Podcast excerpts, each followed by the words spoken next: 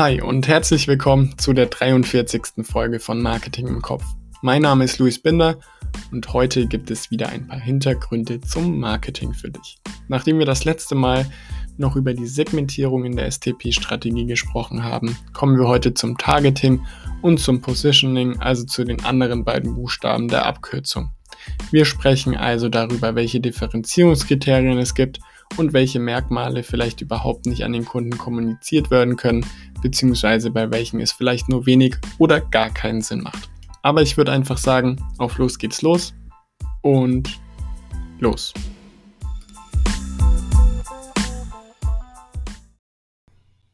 Ja, wie gerade schon im Intro gesagt, wir sind das letzte Mal eben bei der STP-Strategie stehen geblieben, beziehungsweise genauer gesagt beim S, also für Segmenting, für die Segmentierung. Da sind wir, das haben wir noch beendet. Da ging es um die Unterteilung des Marktes in bestimmte Käufergruppen, beziehungsweise in die Käufergruppen, die für dein Unternehmen eben relevant sind.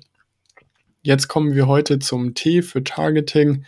Also wir legen ja den Zielmarkt fest, beziehungsweise wählen ein Segment oder auch mehrere Segmente dann letztendlich aus. Ja, wie kannst du das jetzt machen? Also wie legst du ein Marktsegment für dich fest? Im Prinzip sind es zwei Schritte, nämlich das erste ist einfach die Segmente, die Zielsegmente, die du vorher im, ja, im ersten Schritt bei der Segmentierung festgelegt hast. Ähm, da unterscheidest du nach Attraktivität des Marktsegments und du gleichst die, ja, die Segmentanforderungen mit den Zielen und den entsprechenden Stärken von deinem Unternehmen ab. Und an zweiter Stelle ist dann eben ja die Festlegung, welche Marktsegmente du eben abdecken möchtest oder bedienen möchtest. Aber nochmal ganz kurz zu Schritt eins. Also ich hatte ja gesagt, hier geht es um die Attraktivität des Marktsegments. Das heißt, ähm, wie liegen da zum Beispiel deine Marktchancen? Das muss beurteilt werden.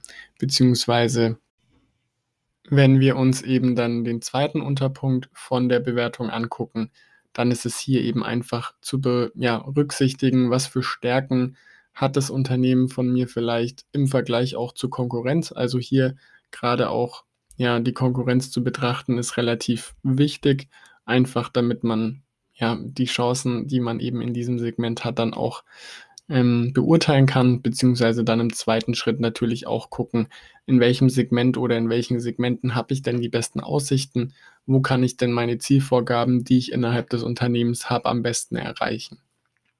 Und an ja, dem zweiten großen Punkt, also wo ich dann wirklich die entsprechenden Segmente auch festlege, da geht es eben darum zu gucken, kann ich vielleicht mit einem Segment meine Ziele schon abdecken, die ich im Unternehmen habe, oder benötige ich vielleicht mehrere Segmente oder ist vielleicht in einem Segment auch die Konkurrenz eben extrem stark und ich wähle deswegen ein anderes.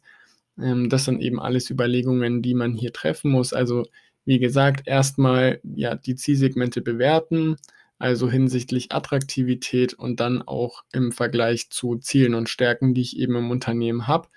Und im zweiten Schritt dann einfach die Festlegung, welche Marktsegmente denn dann tatsächlich auch ja, bespielt werden sollen oder in welche man eben, in welche Märkte man eintreten möchte. Ja, und im Vergleich zum ähm, Segmenting, also zum ersten Buchstaben, war es das eigentlich beim Targeting schon.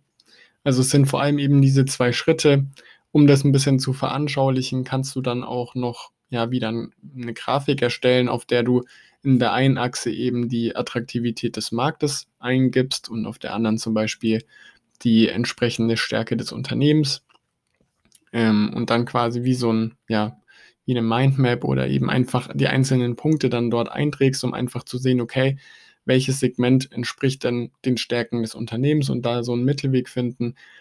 Ähm, großartig mehr gibt es dazu eigentlich nicht. Also es geht wirklich einfach darum zu entscheiden, ein Segment, mehrere Segmente, ähm, dann auch zu gucken, wie ist denn die, ja, meine Kernzielgruppe darin definiert in diesen entsprechenden ähm, Segmenten.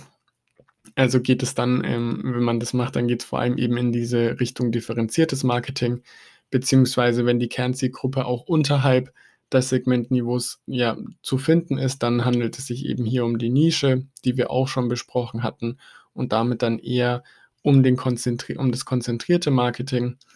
Ähm, ja, aber im Prinzip, also zum Targeting, das war es schon. Ähm, es sind vor allem eben die Entscheidung und davor eben die Analyse nochmal genau. Ähm, und ansonsten kommen wir jetzt schon zum P, nämlich zum Positioning beziehungsweise eben zur Positionierung. Hier geht es einfach darum, wirklich ja, eine tragfähige Wettbewerbsposition zu gestalten für den entsprechenden Zielmarkt beziehungsweise auch für die Segmente. Und hier vielleicht auch ganz wichtig noch zu erwähnen, es macht schon im Normalfall Sinn, wirklich für jedes Segment beziehungsweise für den entsprechenden Zielmarkt dann auch wirklich eine entsprechende Wettbewerbsposition zu definieren und nicht allgemein dann in alle Segmente mit dem, ja, mit der gleichen Position zu starten. Denn wenn wir das machen, dann ähm, hätte man sich eigentlich ja die im Vorfeld durchgeführte Analyse mit S und T einfach sparen können. Dann ähm, hätte man es einfach lassen können, wenn man hier dann nicht noch auch die Chance nutzt und dann auch die entsprechenden Segmente so bespielt, wie es eben Sinn macht. Wenn ich jetzt also hergehe und eben meine Wettbewerbsposition definieren möchte, dann funktioniert das ja im Normalfall über Qualität bzw. über die entsprechende Leistung. Ähm, wir verfolgen hier also die Differenzierungsstrategie und bevor man dann eben ja großartig weitermacht, sage ich mal, ist natürlich Voraussetzung, ja zu definieren, wie denn diese Differenzierung überhaupt aufzubauen ist. Und hier gibt es eben vor allem zwei Sachen, nämlich einmal die Differenzierung und einmal die Positionierung. Bei der Differenzierung, da geht es wirklich darum, den Vergleich auch zum Wettbewerb bzw. zum Mitbewerb, je nachdem, ähm, auf welcher Seite man da steht, ähm, man eben mit seinem Angebot sich unterscheidet ähm, und was für einen wirklichen differenzierten Vorteil man dem Kunden dann letztendlich auch anbieten kann. Also bei der Differenzierung geht es vor allem dann eben um den Wettbewerb. Was unterscheidet mich von den anderen? Bei der Positionierung, da geht es vor allem dann auch um den Verbraucher. Also hier ist die Frage, wie nimmt mich der Verbraucher oder der Kunde denn überhaupt wahr? Wie bin ich in den Köpfen positioniert? Ähm, beziehungsweise ja, hier schafft man es oder sollte man es dann einfach schaffen, sich wirklich einen besonderen Platz oder auch ja, ja einfach einen besonderen Platz bei den Kunden im Kopf zu sichern, ähm, die entsprechenden Merkmale der Produkte auch so zu kommunizieren, dass sie eben ja vom Kunden wahrgenommen werden und vom Kunden dann auch entsprechend direkt dieser Marke zugeordnet werden können und damit man sich eben ein bisschen abhebt. Also um das nochmal vielleicht einfacher zu formulieren, es geht eben darum, dass wie werde ich vom Kunden wahrgenommen und kann der Kunde meine ja, Vorteile auch vielleicht nicht direkt im Zusammenhang mit irgendeinem Produkt oder sonstigen zu meiner Marke zuordnen, habe ich bestimmte Kommunikationsmittel, die der Kunde eben direkt erkennt und weiß, okay, das ist Marke XY und wenn ich da irgendwie entsprechend was möchte, dann muss ich auch zu dieser Marke hingehen. Also was möchte ich mit der Differenzierung und Positionierung erreichen? Im Prinzip geht es hier einfach um die Beantwortung der Frage, warum soll ich gerade genau dieses Produkt kaufen? Warum soll ich das Produkt von dieser Marke kaufen? und nicht von der Konkurrenz. Das wird eben mit dieser Differenzierung und der Positionierung beantwortet. Also letztendlich geht es erstmal um verschiedene Bereiche. Wie kann ich mich vom Wettbewerb abheben und wie bin ich dann letztendlich auch beim Kunden ja platziert.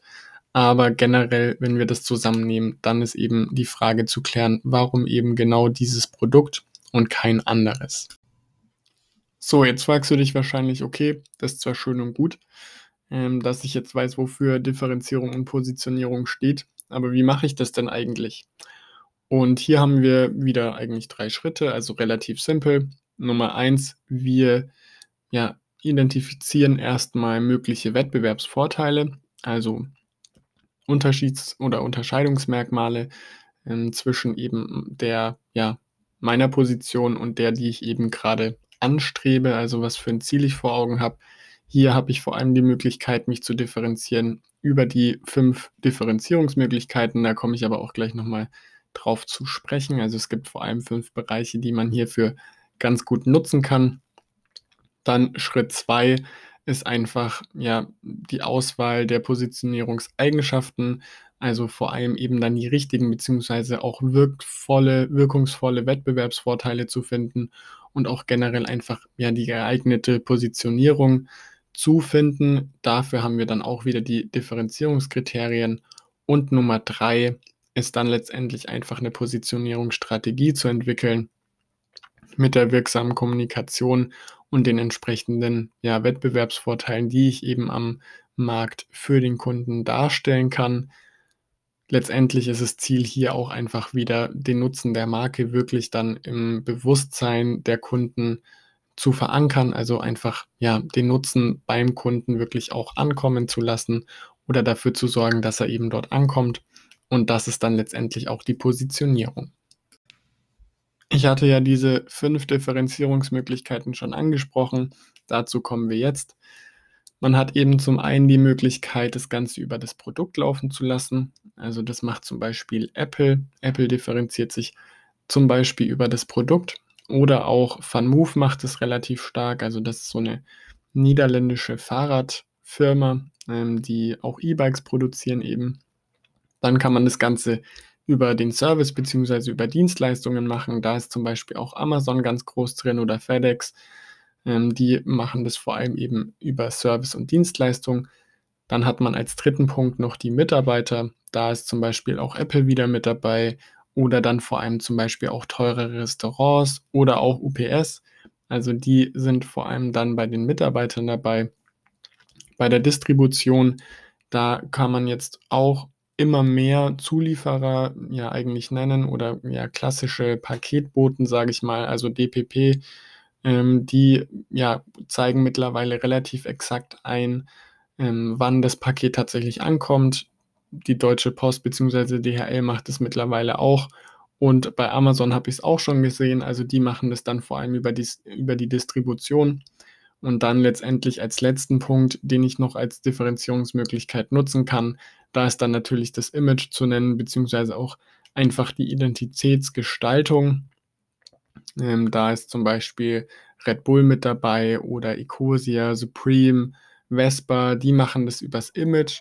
Vespa hat vielleicht jetzt ja nicht mehr die allerbesten ähm, ja, Roller im Angebot, sage ich mal. Aber es sind eben, also die haben sich einfach ein extrem starkes Image aufgebaut und differenzieren sich unter anderem einfach eben durch das Image, das es eben jetzt gibt. Und um das vielleicht auch direkt hier noch ja, zu klären, natürlich ist eine Kombination möglich und natürlich auch sinnvoll, anstelle dass man sich eben nur über eine Position quasi ja, vom, vom, von der Konkurrenz oder vom Markt irgendwie abhebt und differenziert. Also es macht natürlich schon Sinn und wir haben es natürlich auch gesehen. Also zum Beispiel Apple, ähm, jetzt in meinem Beispiel gerade, da habe ich sowohl bei Produkten als auch bei den Mitarbeitern genannt. Also es macht natürlich Sinn, sich hier ja mehrere Punkte rauszusuchen, je nachdem wie groß man ist, vielleicht erstmal ja ein paar und danach vielleicht das Ganze einfach erweitern.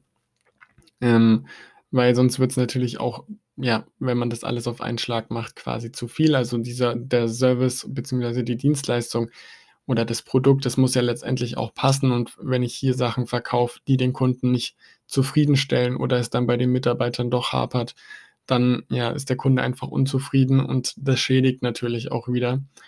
Also eher langsam, aber auf jeden Fall eine Kombination aus mehreren Punkten. Das ist auf jeden Fall sinnvoll. Und bei der Differenzierung gibt es jetzt noch die sogenannten Points of Parity bzw. Points of Difference, Points of Parity oder auch abgekürzt POPs. Das hast du vielleicht schon mal gehört. Da geht es darum, dass man, das sind eben Merkmale, bei denen man nicht schlechter abschneiden will als der Wettbewerb, beziehungsweise diese Merkmale werden von den Kunden auch einfach erwartet. Also die ja, sind Voraussetzung quasi für den Kauf des Produktes und sind deswegen nicht so, ja, nicht so gut geeignet, um sich vom Wettbewerb eben abzugrenzen. Ein Beispiel oder das beste Beispiel in Deutschland ist wahrscheinlich die, ja, ein hoher Bierqualitätsstandard. Also wenn wir uns angucken, wir haben in Deutschland ein Reinheitsgebot. Das heißt, ja, eigentlich jedes Bier hat einen bestimmten Standard äh, der eben erreicht werden will. Und hier macht es dann eben ja wenig Sinn, beziehungsweise es ist relativ schwer, sich wirklich über diesen Standard dann zu positionieren, beziehungsweise zu differenzieren. Deswegen ja hiermit eher ein bisschen vorsichtig sein und lieber nach Points of Difference suchen. Also das sind dann wirklich ja zentrale Merkmale beziehungsweise Nutzen, die wirklich für die Differenzierung des Wettbewerbs dienen. Ähm, und da geht es dann vor allem auch zum Beispiel ja ums Gefühl. Also wenn wir sagen, bei Points of Parity, was ich gerade erklärt hatte, da ist eben das Beispiel, dass Becks einen hohen Qualitätsstandard beim Bier hat. Dann ist jetzt bei Points of Difference bei Becks eben ja dieses Segelschiff, das wir aus der Werbung kennen, dieses Freiheitsgefühl, was damit vermittelt wird. Das ist einfach ja das Merkmal, das hier ver verkauft wird, also Freiheit, wenn du Becks trinkst, dann hast du einfach ein Stück Freiheit in deinem Alltag und kannst einfach mal die Seele baumeln lassen und es ja einfach genießen. Der Qualitätsstandard, der ja hilft dafür einfach nicht so gut, um das Ganze als Differenzierung durchzubringen. So, jetzt ist natürlich die Frage, wie finde ich denn überhaupt geeignete Wettbewerbsvorteile? Weil wir hatten es schon, eben nicht alles ist ja quasi dient zu Differenzierung und ähm, nicht alles kommt dann eben auch so beim Kunden an, wie wir das gerne hätten, beziehungsweise ja, ist für den Kunden vielleicht auch einfach Voraussetzung. Und dafür gibt es Differenzierungskriterien. Nummer eins ist zum Beispiel die Substantialität. Ähm, da ist ja das Differenzierungsmerkmal ist ja wichtig, sage ich mal. Was bedeutet das jetzt? Im Prinzip schaut man hier einfach, hat das Merkmal, das ich eben oder der, ja, das Produkt, das ich verkaufe, einen Unterschied im Vergleich zu anderen Produkten, das für den Kunden einen besonders hohen Zusatznutzen darstellt. Also ist es ja einfach was Besonderes, was vielleicht andere nicht anbieten. Hier sind zum Beispiel Non-Stop-Flüge zu nennen als kleines Beispiel. Dann haben wir als Kriterium noch die Hervorhebbarkeit, ähm, also wirklich ja was Markantes, da geht es darum, dass die Konkurrenz bzw. die anderen Marken, die eben in meinem Umfeld tätig sind, ja kein vergleichbares, keine vergleichbare Eigenschaft haben und dementsprechend mein Unternehmen bzw. die Marke, die ich eben vertreibe, das in einer unverwechselbaren Weise einfach liefern kann für den Kunden. Das ist eben die Hervorhebbarkeit, also vielleicht um hier auch zwei kleine Beispiele zu nennen. Da geht es zum Beispiel darum, wenn wir über Nike Air Max sprechen oder Drei-Sterne-Restaurants. Die haben einfach, ja, durch die Sterne zum Beispiel bei den Restaurants ein, ja, eine Leistung, die eben andere Restaurants jetzt vielleicht nicht unbedingt leisten können. Also hier, ja, das ist einfach das, was hervorgehoben werden kann. Ja, dann gibt es noch den, ja, das Kriterium der Überlegenheit. Ähm, hier geht es einfach darum, den Unterschied, was das Produkt ausmacht im Vergleich zum Rest, also dieses Differenzierungsmerkmal, das ich mir da eben herausgesucht habe, dass ich dem Kunden einfach zeige, dass dieser Unterschied wirklich die beste Lösung ist, um an ein entsprechendes Ziel zu kommen. Also Unternehmen, die das zum Beispiel machen, sind Porsche und Mercedes. Die zeigen dem Kunden einfach, das ist meine Lösung, damit du dieses und dieses Ziel erreichst. Aber es gibt dann zum Beispiel auch noch ähm, die Kommunizierbarkeit bei den Kriterien. Also hier geht es wirklich einfach ums Vermitteln. Ähm, ja, das Unternehmen versucht hier dann eben den Unterschied dem Käufer auch klar zu kommunizieren, erklären, erklärbar zu machen und auch einfach sichtbar zu machen, dass der Käufer und Kunde das einfach ja besser nachvollziehen kann.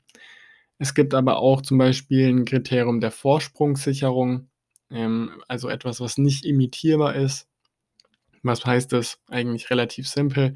Diese Verbesserung oder diese Eigenschaft, die eben mein Produkt hat, die kann der Wettbewerb nicht einfach kopieren. Also hier ist es zum Beispiel, um es einfacher zu sagen, das Image, eine Marke oder ein Unternehmen baut sich ein bestimmtes Image auf und das kann eben nicht einfach ja, kopiert werden. Also ich denke, wenn wir über Apple oder Amazon reden, das sind zwei Unternehmen, die haben einfach ein bestimmtes Image sich aufgebaut oder ja verliehen bekommen, mehr oder weniger. Ähm, und jetzt kann ich einfach ja ein anderes Unternehmen hergehen und sagen, okay, wir kopieren jetzt das Image von Apple eins zu eins, weil das einfach was ist, was nicht imitierbar ist. Und dann gibt es noch zwei letzte Kriterien, nämlich zum einen die Bezahlbarkeit. Hier geht es einfach darum, sich auch bewusst zu machen, kann der, ja, kann mein Kunde sich diesen Unterschied überhaupt leisten? Ähm, es macht wenig Sinn, einem, ich sage jetzt einfach mal ein Beispiel als Student, wenn ich Studenten als Zielgruppe habe und vielleicht Computerzubehör verkaufe, dass ich ähm, Bildschirme für 20.000 Euro im Sortiment habe. Da ist einfach ja die Spanne zu groß, das können sich die meisten Studenten nicht leisten. Also hier geht es einfach wirklich darum zu gucken, kann mein Kunde sich diesen Unterschied zu anderen Marken auch ja, finanzieren? Ist es überhaupt möglich? Und dann beim letzten Kriterium, da geht es dann um den, ja, das Gewinnbeitragspotenzial. Also hier geht es vor allem um die wirtschaftliche Seite. Ähm, kann das Unternehmen oder eben die Marke, die ja relevant ist, diesen Unterschied nicht nur kommunizieren, also das, was wir alles davor schon hatten, kann sich mein Kunde das leisten, kann ich das richtig rüberbringen, ist es überhaupt ein Unterschied ähm, und so weiter. Da geht es einfach wirklich darum, kann mein Unternehmen das wirklich gewinnbringend vermarkten oder zahle ich vielleicht jetzt auch wieder 20.000 Euro für Marketingmaßnahmen, was noch relativ günstig wäre, aber 20.000 Euro für Marketingmaßnahmen, mein Produkt kostet 20.000 Euro und ich kriege pro eben jeweils ein ja, Produkt verkauft. Das ist nicht wirtschaftlich. Ich denke, da sind wir uns alle einig. Das heißt, hier geht es wirklich einfach darum zu gucken, wenn ich alle vorherigen Punkte abgearbeitet habe, ist es denn dann noch wirtschaftlich? Kann ich das dann noch machen? Und um auch hier nochmal ja so ein abschließendes Wort zu finden, muss man auch einfach sagen, manche Dinge können nicht kommuniziert werden. Also es, das ist, mag ein Einzelfall sein, aber es gibt einfach bestimmte ja, Unterscheidungsmerkmale, die schlecht beziehungsweise eben nicht vom Unternehmen oder der Marke, die dann eben ja davor steht, nicht kommuniziert werden können und darüber muss man sich auch einfach bewusst sein. Also nicht alles, was man vielleicht hat, ähm, passt in dieses Schema rein und kann darüber auch dann an den Kunden gebracht werden. So, und jetzt ist natürlich die Frage, wie finde ich dann meine relevanten Wettbewerbsvorteile? Und ähm, da ähm, muss man sich einfach zwei Fragen stellen. Zum einen, welche Punkte der Marke sollen wirklich bei den Kunden ja im Kopf sozusagen verankert werden? Also was soll wirklich beim Kunden ankommen? Was möchte ich mit meiner Marke oder meinem Unternehmen vermitteln? Und auf der anderen Seite dann auch, welche und wie viele Dimensionen kann ich und möchte ich auch mit der, Kunden, äh, mit der Marke verbunden haben. Also was für Vorstellungen soll ja der Kunde eben haben von der Marke. Das sind die zwei Sachen, die man sich dann einfach individuell überlegen muss. Und gerade auch welche und wie viele Dimensionen, das geht dann auch Richtung Positionierung, aber dazu dann in der nächsten Folge mehr.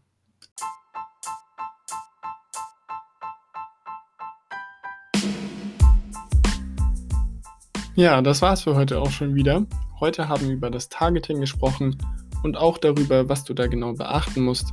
Und dann haben wir relativ lange schon über die Positionierung gesprochen, beziehungsweise über die Differenzierung, die eben auch in der STP-Strategie mit drin steckt. Das nächste Mal machen wir dann weiter mit der Positionierung und dann geht es zum Beispiel darum, wie du eine Positionierungsstrategie entwickeln kannst. Wir hören uns das nächste Mal nicht ganz normal am Dienstag, sondern am Sonntag, denn da gibt es eine kleine Bonusfolge für dich. Wenn dir gefällt, was du hörst, dann lass gerne eine 5-Sterne-Bewertung da und vergiss nicht, den Podcast zu abonnieren und schreib mir gerne, was dir an der Folge am besten gefallen hat. Mich würde diese Folge vor allem interessieren, ob du dir schon einmal Gedanken darüber gemacht hast, dass manche Vorteile vielleicht vom Kunden vorausgesetzt werden und dir deswegen nicht für die Differenzierung helfen. Ansonsten war es das heute von meiner Seite. Wir hören uns in der nächsten Folge. Mach's gut, bleib gesund und ciao. Und schöne Ostern.